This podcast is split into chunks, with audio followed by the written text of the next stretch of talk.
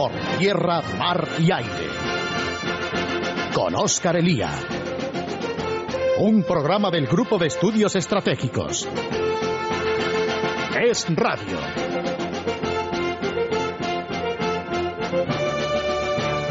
Saludos amigos oyentes, saludos. Domingo 29 de mayo de 2011. Cerramos una semana de resaca electoral, de patacazo enorme del Partido Socialista que en un país normal de nuestro entorno debiera suponer vacunar a la nación por 20 años contra el socialismo que nos ha llevado a la ruina como sociedad y como nación. Pero, como ustedes ya saben, en este programa no vamos a calentarles aún más la cabeza con las andanzas y, tragedias de esta, de esta nuestra nación, preferimos dedicarnos, por lo menos durante un tiempo, a lo que ocurre fuera de nuestras fronteras y, por tanto, tenemos que olvidarnos, mal que nos pese, de Carmen Chacón, de su espectacular despedida como candidata a las primarias del PSOE de, del pasado jueves y tenemos que dedicarnos a otros actores fundamentales de la política mundial. Ya les comentaba yo la semana pasada que estaban siendo los días, y lo siguen siendo, del presidente Barack Obama. Tuvimos el famoso discurso en el Departamento de Estado de la pasada semana, donde eh, trazó algunas de las líneas maestras de la administración norteamericana en relación con los cambios y con las revueltas que, están sucediendo en los países árabes. Lo tenemos también, lo hemos tenido de gira por el continente europeo, una gira más de celebrity, en mi opinión, que de presidente de los Estados Unidos, y tuvimos la entrevista con Netanyahu que acabó eh, pues como acabó, mostrando el franco distanciamiento que existe entre los gobiernos de los, de los dos países y creando una profunda sensación de malestar en la sociedad israelí. En la segunda parte del programa hablaremos sobre el plan de Obama para Oriente Medio, si es que lo tiene, pero en la primera parte tenemos que hablar de, a fin de cuentas, uno de los puntos centrales, si no el punto central de, Oriente Medio, que es Israel, que es eh, la posición de Obama respecto a Israel, y para ello tengo al teléfono a dos personas que todos ustedes conocen bien porque han estado otras veces en este programa. El primero de ellos, Rafael Bardají. Rafael, muy buenas tardes y bienvenido. Muy buenas tardes, muchas gracias, Oscar. Y en segundo lugar, Juan Francisco Carmona. Juan Francisco, buenas tardes y bienvenido una vez más. Hola, buenas tardes a todos. Bueno, eh, lo primero, eh, Rafael, tú que conoces bien el tema, eh, la entrevista de hace unos días entre Netanyahu y Obama, que acabó como acabó. Bueno, mm, yo creo que no acabó tan mal dentro de lo que era el contexto. Al fin y al cabo, el día antes el presidente norteamericano dio, yo creo que un histórico por lo negativo de su contenido, un discurso en el Departamento de Estado, donde él vino a sentar lo que era su visión de cómo conseguir que el proceso de paz avanzara en Oriente Medio y esa visión básicamente consistía en que Israel tenía que empezar a negociar sin contrapartidas poniendo sobre la mesa la retirada a las fronteras de 1967, aunque eso sí reconoció con algunos cambios menores para reconocer un poco la situación creada desde entonces, ¿no? Como bien dijo Netanyahu antes de subirse al avión en Israel, esas fronteras de 67, que no son tales fronteras, sino que son las líneas del armisticio en ese momento, eh, son absolutamente indefendibles, son totalmente inseguras y por lo tanto son unas líneas sobre las que Israel no puede partir como base de negociaciones, mucho menos, ¿no? Y, yo creo que ahí está la clave, ¿no?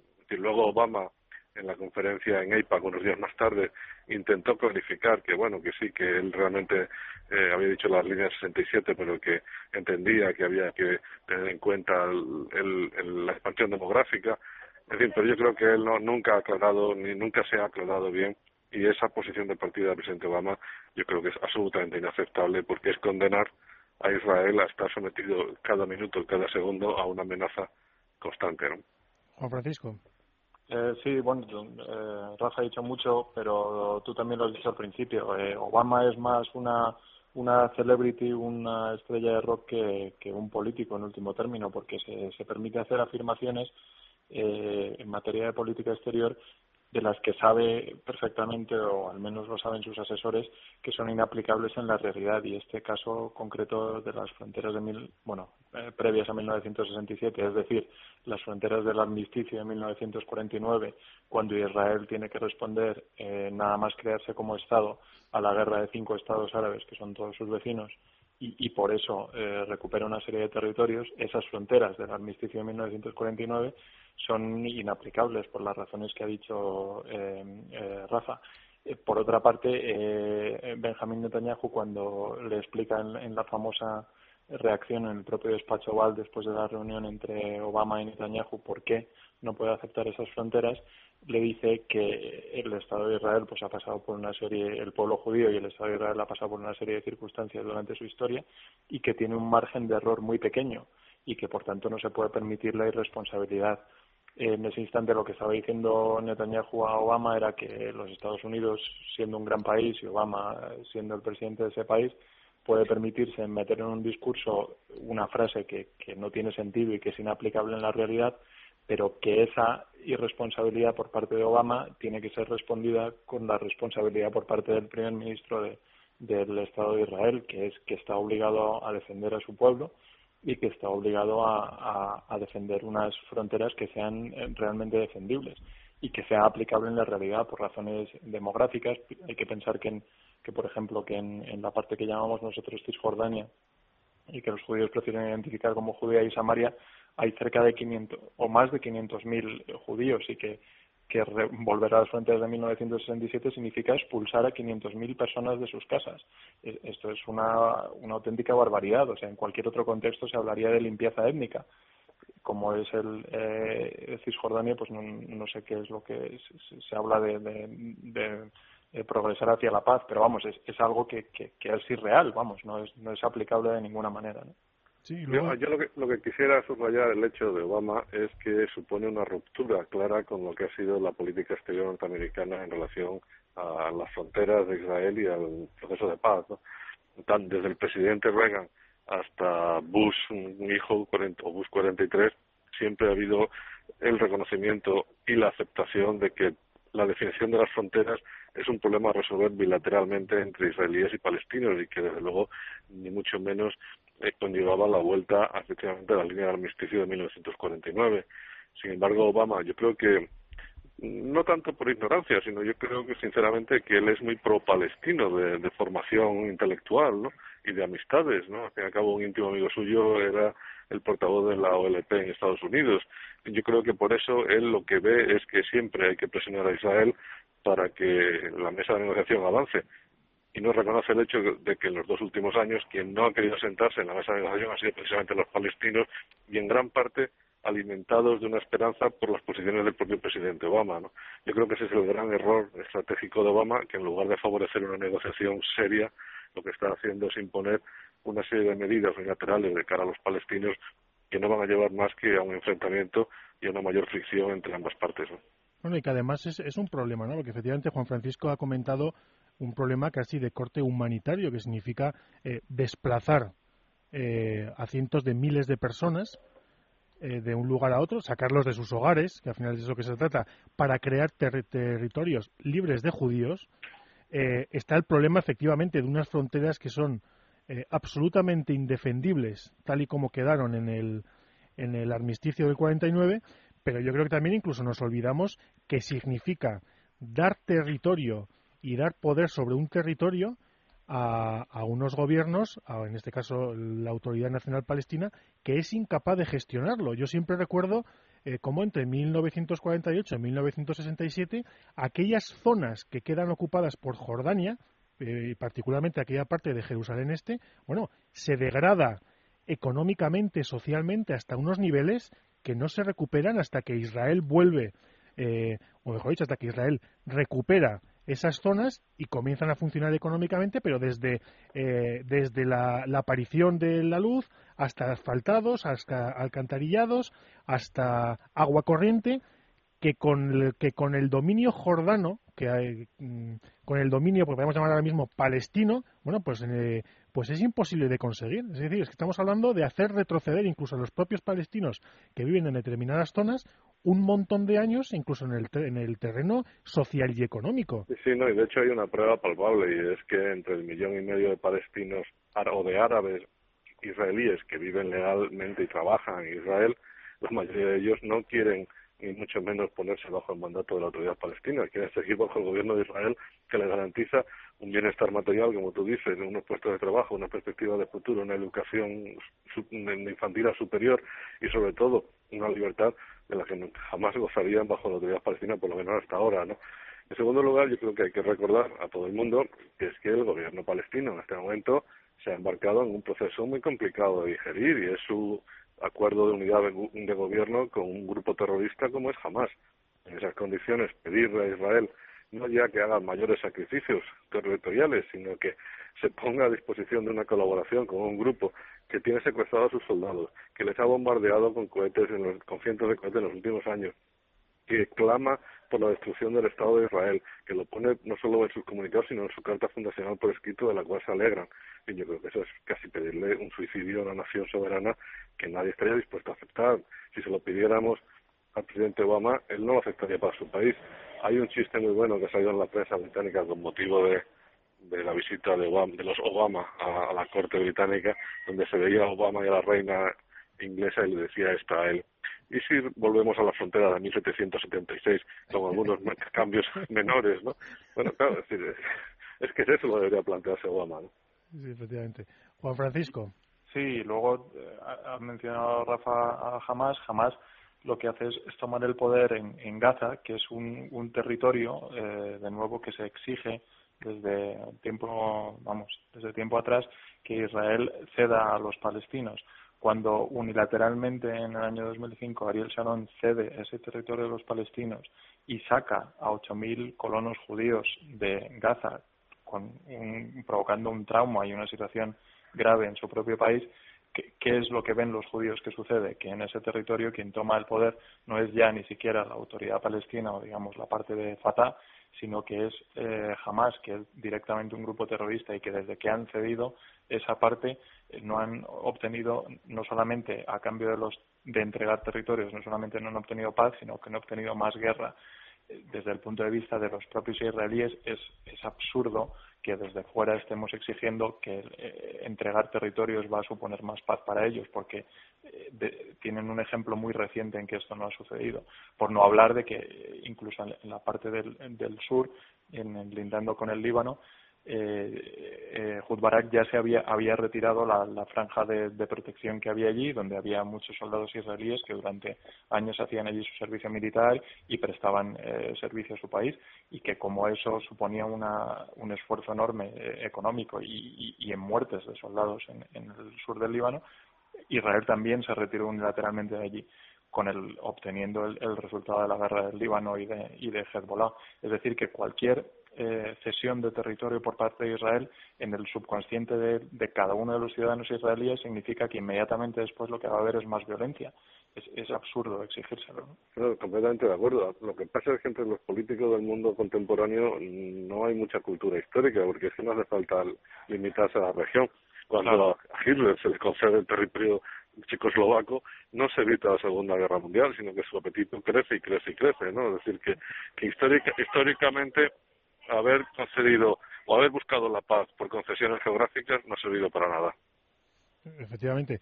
Y además, en este caso, en el que nosotros hemos comentado muchas veces, es decir, aquí el problema eh, no, no es Israel, el problema podría no serlo hipotéticamente los palestinos en determinadas circunstancias, sino el hecho de que tenemos unos grupos totalitarios, autoritarios y despóticos en el mejor de los casos, es decir, en el caso de Gaza totalitarios y en el caso de Cisjordania eh, por lo menos despóticos y corruptos, que, el problema es que ni garantizan la estabilidad y la seguridad en un Estado en el que teóricamente les podría corresponder, pero es que ni siquiera garantizan la seguridad de sus vecinos. Eh, Rafael, muchas veces eh, nosotros lo hemos comentado, es que el problema es que Israel siempre ha estado dispuesto a, a ceder territorios ahí donde fuese necesario. El problema es que en su, en su contraparte lo que se encuentra es una voluntad clara, que yo creo que la habéis expresado los dos, de, destruirlos. Sí, sin duda. Yo creo que lo que se nos olvida a nosotros, países occidentales y demócratas de toda la vida, es eh, precisamente pedir que el Estado palestino que quieren hacer tenga unas cualidades similares a las nuestras y no se convierta en un foco de violencia, de incitación al odio y de inestabilidad. ¿no? Si hay que pedir un Estado que sea un Estado democrático. Sí, sí, Juan Francisco. Eh, bueno, sí, pues efectivamente has dado en la clave del problema, ¿no? Eh, si a partir del momento en que los, eh, los palestinos o los estados árabes dejan de odiar a Israel o por lo menos respetan su existencia como tal Estado judío, desaparece el problema por completo. O sea, ya no hay que ocuparse para nada de eso. Es como la frontera entre eh, Suiza y Francia. Es decir, cada uno está en su lado, hacen su vida eh, nacional de la manera que corresponde a cada uno y que cada uno considera más oportuna y, no hay ningún problema. ¿Qué ocurre? Que, que ellos están sometidos a una, a una presión exterior distinta que ahora mismo Israel, por ejemplo, está rodeado de una inestabilidad y una incertidumbre grande como consecuencia de los, de los levantamientos en el norte de África, que estos no están acabando de terminar en, una afirmación democrática, sino en situaciones muy extrañas, ¿no? En Túnez, bueno, parece que más o menos, en Egipto, pues es una junta militar la que manda, con cada vez más eh, poder de la hermandad musulmana, y Egipto, eh, lógicamente, es muy importante para Israel, en el caso de Libia, pues bueno, eh, tenemos ahí una guerra civil que está detenida.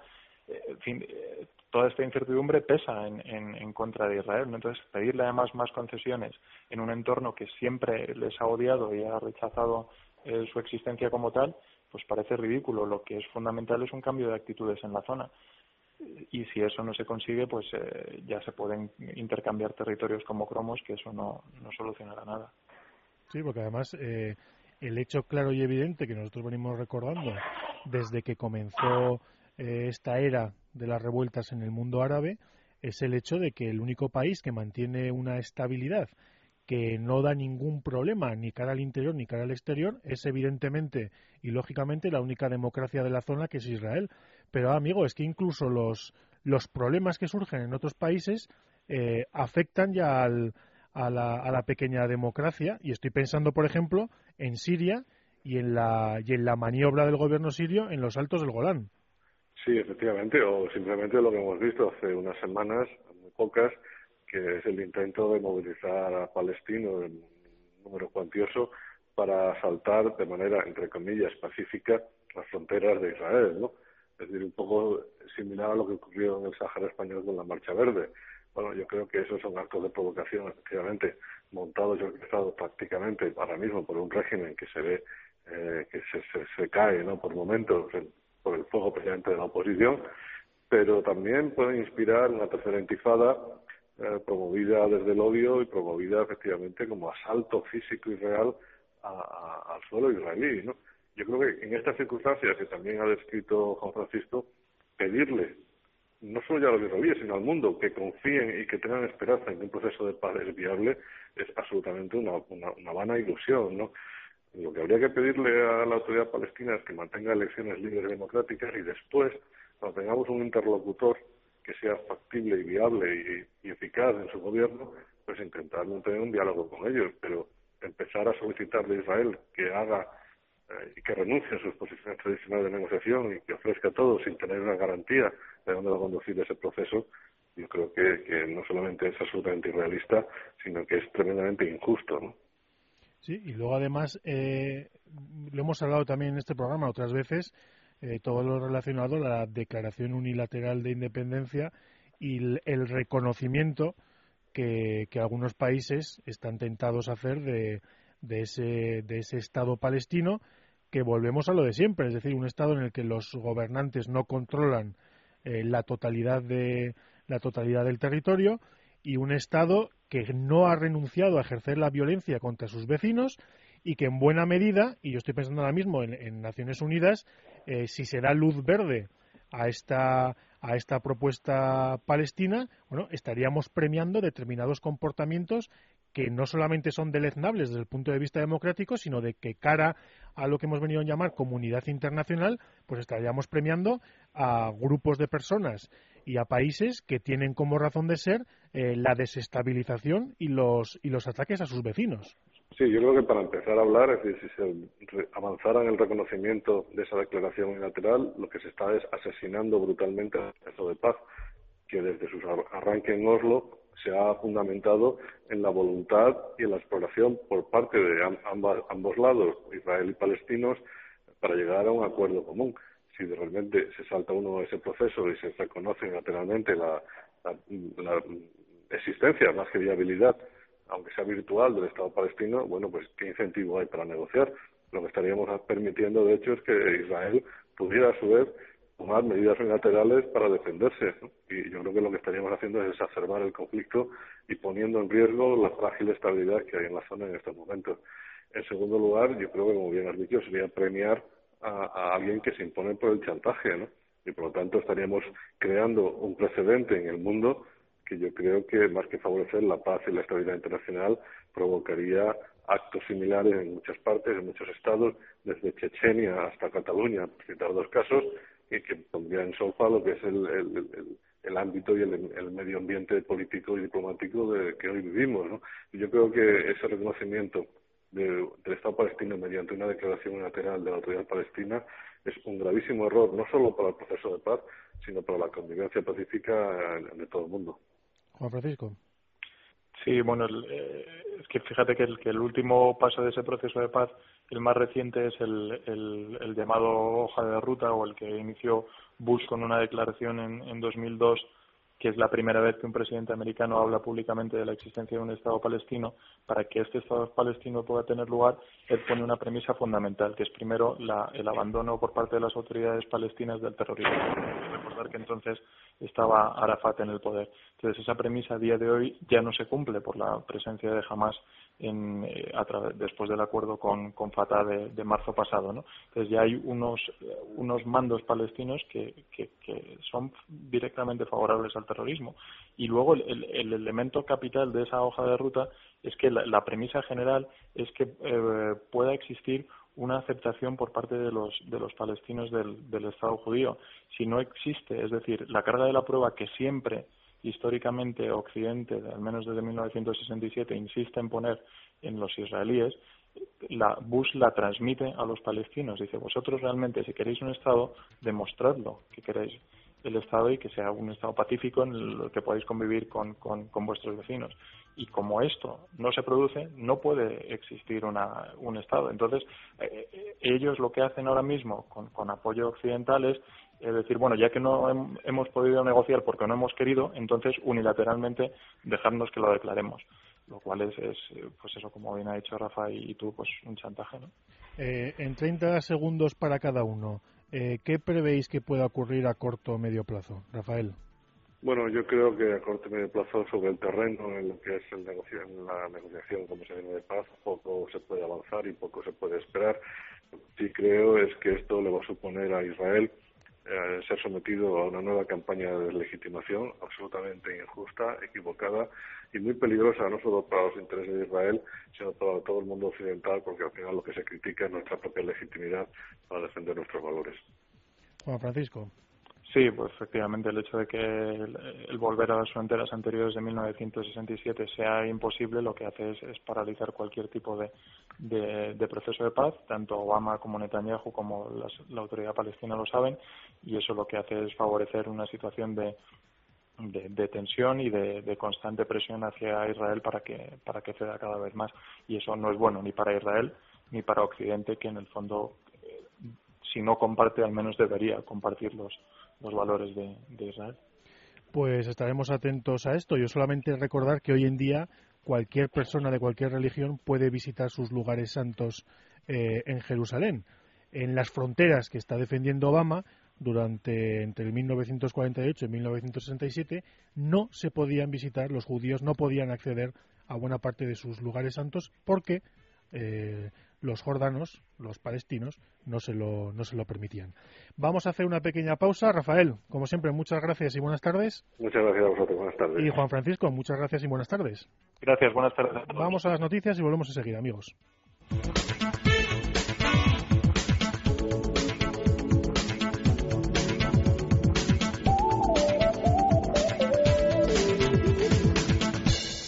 Por tierra, mar y aire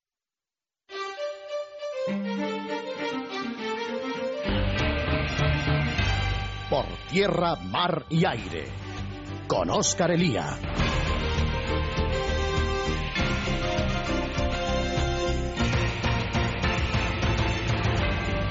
Seguimos amigos, seguimos y si hemos hablado con Juan Francisco Carmona y con Rafael Bardají de las relaciones entre Obama e Israel, de la entrevista con Netanyahu y de lo que se puede eh, concluir y lo que se puede prever eh, a corto plazo, como les comentaba al principio del programa, en esta semana de Obama que hemos tenido, comenzamos con el discurso en el Departamento de Estado y hemos acabado en la eh, visita a Europa, que en el momento en que nosotros estamos grabando este programa aún se está produciendo.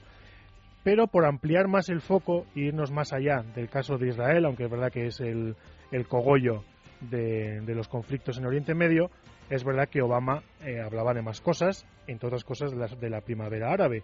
Y para hablar de eh, la visión global de Obama, y para hablar de Obama, tenemos a una de las personas que en España eh, mejor conoce la política norteamericana y que mejor y que más sigue a Obama, que es nuestro presidente Manuel Coma, a quien ustedes conocen bien y a quien saludo ahora mismo. Manuel, bienvenido y buenas tardes. ¿Qué, eh, tal, Oscar?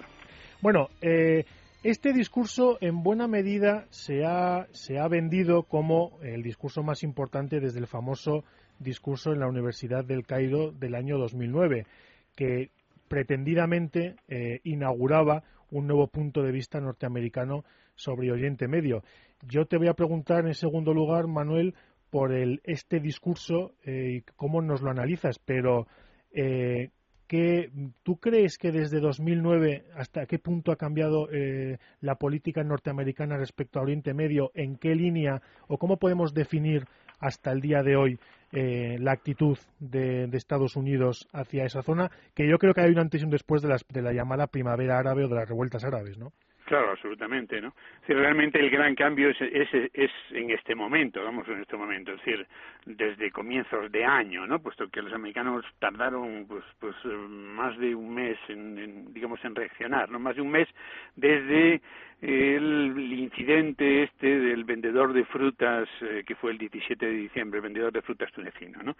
Y, comenzó la cosa en Egipto eh, que es infinitamente más importante para los americanos que Túnez y durante bastante los, primeros días pues tuvieron una actitud ambigua. Mira que el gran cambio, por supuesto, pero no solo para Estados Unidos, sino para todo el mundo, es el cambio que se produce sobre el terreno. Eso es absolutamente indudable. Ya antes de eso, eh, ha habido un factor eh, importante que ha ido un poco yo creo que abriendo los ojos a Obama, es decir, eh, acabando con una serie de ilusiones con las que llegó al poder eh, sin tener absolutamente ninguna experiencia en política exterior, bueno, ni en, interior tampoco, ¿no? Pero en fin, eh, con una en interior pues ha sido senador en su propio estado dos legislaturas y, y una en, en, el, estado federal, ¿no? Eh, un senador de los Estados Unidos. Pero en política exterior no tenía ninguna experiencia. Y mm, ese factor que ya ha ido un poco corroyendo su posición eh, es, eh, a mi juicio, Irán. Se llegó con la idea de que si a todo el mundo se le echan sonrisas, se le da cariño, eh, pues eh, todos los problemas se resuelven, ¿no? Y esperaba eh, resolver mediante el diálogo, por más que se llevaban años y años intentando un diálogo absolutamente infructuoso, el tema nuclear eh, iraquí, el iraní, perdón. Y cuando en el verano del 2009 eh, su primer año, se produce las elecciones en Irak, se produce el pucherazo, en Irán, estoy confundiéndome continuamente, en Irán se produce el pucherazo, se produce la reacción, se produce una represión durísima, pues eh, Obama se queda callado. Y en general esa política le ha, le ha salido mal, no le ha servido para nada. De manera que eso ha sido un poco una preparación. De luego los cambios que han asumido a la vista del levantamiento que se está produciendo en el mundo árabe. fíjate que yo te estoy escuchando y efectivamente mirando lo que ha venido después, este terremoto que afecta al mundo árabe, eh, la sensación que da, lo comentabas, un presidente sin experiencia que, que, se traslada eh, al exterior esta falta de, experiencia en buena medida, bueno, da la sensación de que eh, no podía pillar a la Casa Blanca con, con un inquilino, permítame la expresión, eh, peor preparado que este para semejante tipo de cambios. Yo no sé si eh, es difícil saber si con otro presidente las cosas eh, o Estados Unidos podría haber controlado mejor desde el principio la situación. yo creo que un presidente demócrata no. Es, decir, mm, los, presidentes, los, presidentes en Estados Unidos no se eligen por la política exterior, sino por temas interiores, como, como en líneas generales en todas partes al menos en Estados Unidos, pues eh, una guerra que va mal o aparentemente mal, como es Irak, puede pesar en las elecciones, ¿no? Eh, y mm, en el caso de, Obama, menos de lo que se esperaba. ¿eh? En, la, en la campaña a lo largo del 2008, pues las cosas mejoraron en Irak y los demócratas pusieron sordina a su crítica a la política de Bush en Irak. Pero de todas formas, eh, cualquier demócrata que hubiera llegado al poder hubiera llegado con la idea de que había que corregir la imagen de Estados Unidos en el mundo y en, especialmente en el mundo árabe como consecuencia de la guerra de Irak. Y eso lo, y por lo tanto un, un intento de acercamiento al mundo árabe pues lo hubiera producido, lo hubiera hecho cualquier cualquier presidente mm, demócrata, incluso un republicano eh, como McCain, pues posiblemente se vería forzado también a, a, un poco a hacer una, una demostración de la, de la buena voluntad americana. Solo que Obama, pues, eh, pues yo digo, seguía exclusivamente por nociones ideológicas en, en este campo, eh, sin ninguna experiencia y por lo tanto se ha hecho ilusiones de que esa política podía llegar pues mucho más lejos de lo que ha llegado que es prácticamente a ninguna parte no sí en buena medida eh, pilla a Estados Unidos pilla a la Casa Blanca Obama con el paso cambiado el estallido el estallido revolucionario en los países árabes eh, tú lo comentabas, efectivamente, desde el 17 de diciembre que se produce el primer incidente en Túnez hasta el momento en el que Estados Unidos eh, comienza a sentar doctrina. Eh, yo no sé si el discurso de la semana pasada en si ese discurso realmente lo que busca es sentar la doctrina norteamericana en relación con la, con la primavera árabe, que hasta entonces había sido, o se había acusado a Obama, con toda la razón del mundo, de un despiste eh, morrocotudo.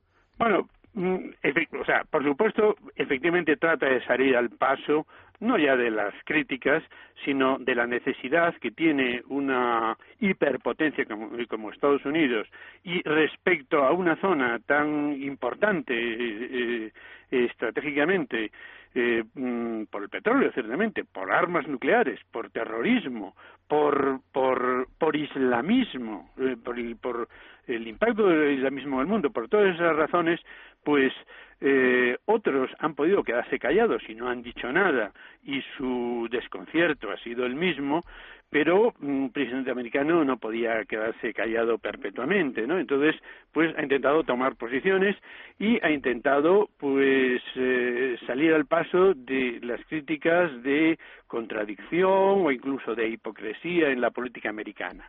Solo que mm, a mí me parece que eh, los elementos eh, son tan contradictorios, los intereses son tan fuertes, la, la Mm, el futuro de ese movimiento es tan absolutamente incierto, dentro de él hay fuerzas eh, tan contradictorias, pues minorías de gente occidentalizada y, que realmente quiere la democracia y quiere, y quiere una economía liberal, y otros que son eh, por lo menos islámicos, algunos más radicales, islamistas, y que lo que quieren es que el Islam quede reflejado en la estructura del Estado eh, y, en, y en, la, en la estructura legal, en las leyes. Mira que son tantas las contradicciones entre diversos principios que están en juego, no una sola serie de principios, e intereses que son legítimos, entre ellos el de la estabilidad, ¿eh? porque porque si eso degenera en, en, en, la partición de un montón de estados y un montón de guerras civiles o incluso de guerras entre, entre estados pues indeseable, ¿no? Entonces, satisfacer, no digo a todos los interesados, sino a todos los principios, a todos los intereses, para mí es la cuadratura del círculo, ¿no? Y desde luego, pues no lo ha conseguido. En buena medida tú sueles recordar una cosa, eh, una expresión que en determinados países democracia eh, puede significar un hombre, un voto, una sola vez.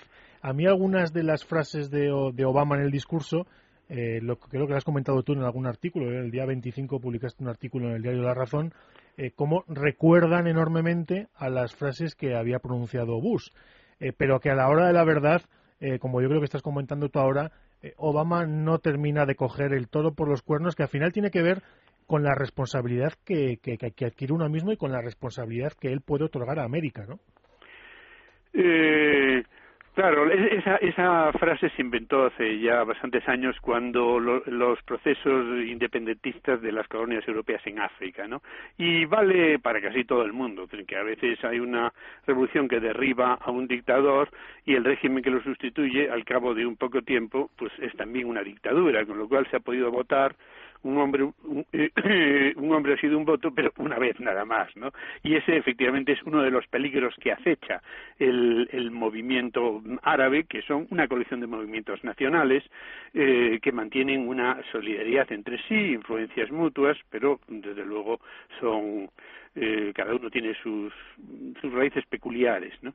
Y en cuanto al otro aspecto que señalabas, desde luego, uno de los grandes cambios del discurso y de las grandes diferencias con respecto al del discurso de junio de 1909 en, en el Cairo, eh, que era ese discurso de, de, acercamiento, casi de, casi de pedir perdón, eh, de decir, bueno, pues todos somos iguales y todas las experiencias valen y las vuestras son muy buenas y no hay ninguna incompatibilidad entre vosotros y nosotros, eh, pero al mismo tiempo era un discurso realista, es decir, yo no me meto con ninguno de los dictadores que son amigos nuestros, pues eh, ahora ha, ha, sido sustituido por lo que es la tradición americana en política exterior, por lo que es el discurso de, de, un presidente tras otro a lo largo de la historia y en el que alcanzó el máximo énfasis eh, su predecesor, eh, George Bush, que es nosotros, ante todo, apoyamos la democracia, difundimos la,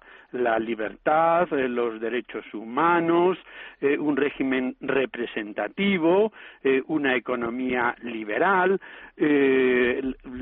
y incluso los temas más delicados para decírselos con todas las letras al mundo árabe que ya se lo había dicho, hay que reconocerlo, en el discurso de, de, hace dos años, pero ahora ha estado mucho más claro, que es eh, la, igualdad eh, de la mujer y la libertad de la igualdad entre hombre y mujer ¿eh? ante la ley y eh, la libertad de conciencia, la libertad de cultos, que esto es lo verdaderamente problemático en, en, lo que está sucediendo, ¿no? Entonces, en ese sentido, ha sido un discurso que ha vuelto a la tradición, ha sido un discurso que, que, que, que ha reivindicado a los partidarios de Bush, decir, bueno, pues ahora finalmente dice lo mismo y nos ha dado, y nos ha dado la razón, ¿no? Eh, de manera que eso es quizá la característica más fuerte, es decir, ha afirmado los principios. Ahora, ¿cómo se aplican? Eh, pues la cosa es mucho más, eh, mucho más peliaguda, porque en Libia se han aplicado de una manera, en Siria se han aplicado o no se han aplicado en absoluto de otra, en, en Bahrein, pues eh, eh, pues hay una incitación a que se entiendan los que no se entienden. Con todo el mundo en el, en el mundo árabe ha señalado que no ha dicho una sola palabra, no ha nombrado a Arabia Saudí. ¿Eh? Aunque, a su vez, los partidos de Obama responden diciendo, bueno, pero lo que ha dicho a los saudíes les molesta mucho y se sienten aludidos, de manera que también es valiente con respecto a eso, ¿no?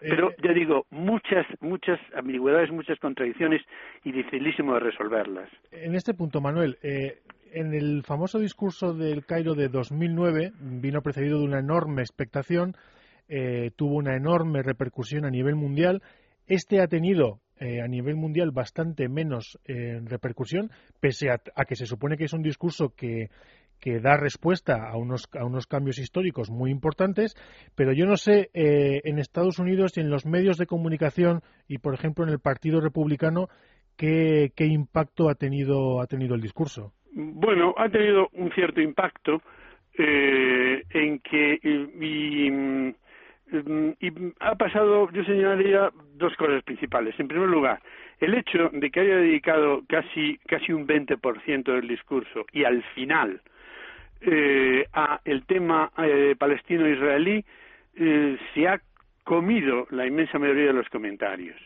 Y, y un pequeño párrafo diciendo que la base está en fronteras de, de antes de la guerra de los anteriores a la guerra de los eh, seis días y, mm, en fin, con, con, intercambios territoriales, pues eso ha sido casi obsesivo en, en, Estados Unidos. Entre otras cosas, además, porque estaba Netanyahu allí y Netanyahu saltó como una fiera ante, ante ese tema.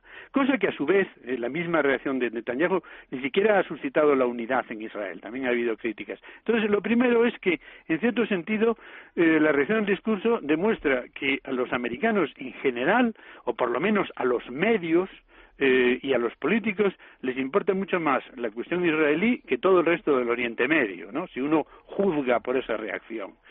Y en segundo lugar, los, los eh, comentarios a el, la esencia del discurso, que es la valoración de lo que está sucediendo en Oriente Medio y, la, y, y una mm, propuesta de reacción americana, es decir, o por lo menos unas eh, ideas guía para eh, esa reacción. Y, mm, eh, pues eh, en eso eh, en sí hay una, una diferencia entre mm, eh, republicanos y demócratas, pero en general ha sido bastante positiva, porque los, los republicanos han dicho, hombre, pues eh, nos ha terminado dando la razón después de las críticas tan feroces que nos han dirigido y cómo ha explotado esas críticas contra nosotros. Y por otro lado, la, los demócratas y los liberales pues eh, pues están con Obama siempre no es decir diga lo que diga pues lo van a lo van a apoyar no es un poco como los los campeones de mm, los campeones de nuestro presidente en, en, en España que aunque le estén dando puñaladas por la espalda pues en público lo están defendiendo siempre no, no yo no voy a hacer el chiste malo o sí eh, porque hablábamos antes, claro, lo que está ocurriendo en el Partido Socialista, y abro un paréntesis para cerrarlo enseguida, con las primarias y el Congreso, y Rubalcaba es efectivamente un hombre, un voto y una sola vez. Y que se lo digan a Carmen Chacón, que se ha quedado compuesta y sin candidatura gracias a, a nuestro buen ministro del Interior. Y cierro, y cierro paréntesis. Eh, Manuel, la reacción en, en el mundo árabe. Pues la reacción en el mundo árabe ha sido muy tibia. Es decir, se le ha dado poca importancia. En general, la actitud en el mundo árabe es que Estados Unidos no es relevante en estos momentos.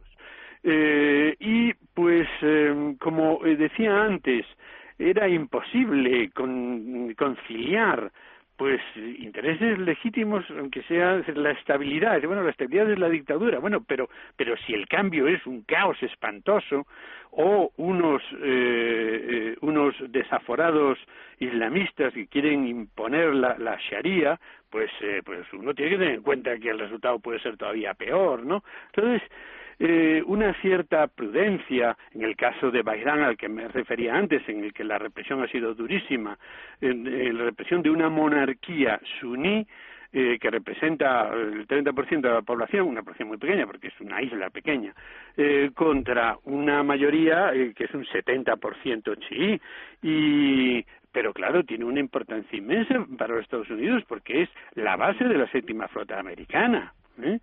Y, naturalmente eh, si los echan de allí es un problema estratégico enorme entonces yo digo conciliar todos esos esos principios que ha afirmado con, con rotundidad con lo que realmente se puede hacer y con las consecuencias que puede tener pues eso ha dado lugar para toda clase de críticas de incoherencia de hipocresía de doble rasero que no no se le han ahorrado pero tampoco se puede decir que la reacción haya sido muy violenta.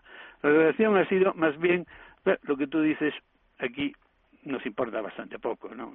Tiene poca poca influencia. Y en general también, no solamente en, el mundo árabe, sino, sino en el resto del mundo. Yo no sé si, eh, si tú crees que eh, Obama ha perdido buena parte de la credibilidad. No sé si porque las expectativas eh, de hace un par de años estaban muy altas, en buena medida por, por el progresismo europeo, eh, incluso norteamericano, pero yo no sé hasta qué punto eh, bueno las expectativas se han defraudado y en ese sentido Obama eh, ha perdido gran parte de la capacidad de maniobra de la autoridad que se le presupone al presidente norteamericano. Sí, efectivamente, es decir, estaba, estaba absoluto, decir, era un caso de, de, de casi histeria, ¿no? De, de unas expectativas totalmente exageradas y, y en ese sentido pues las, las, las aguas han ido más o menos volviendo a su, a su cauce.